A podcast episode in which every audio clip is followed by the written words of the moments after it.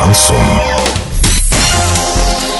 С новостями к этому часу Дарья Дмитриева. Здравствуйте. Спонсор выпуска «Строительный бум» ИП Халикова РМ. Низкие цены всегда. Картина дня за 30 секунд. В Оренбурге вручили первые свидетельства многодетным семьям на денежную выплату взамен земельного участка.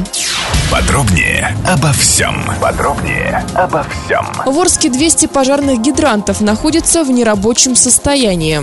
Две семьи получили единовременные денежные выплаты в размере 200 тысяч рублей. Это стало возможным благодаря инициативе главы региона Дениса Паслера. На единовременные денежные выплаты взамен земельного участка в бюджете на этот год предусмотрено 150 миллионов рублей. Инициатива главы области Дениса Паслера, которая предоставляет выбор, что получать – деньги или землю, нашла отклик и у получателей субсидий. На сегодняшний день за данные выплаты обратились уже 23 многодетные семьи.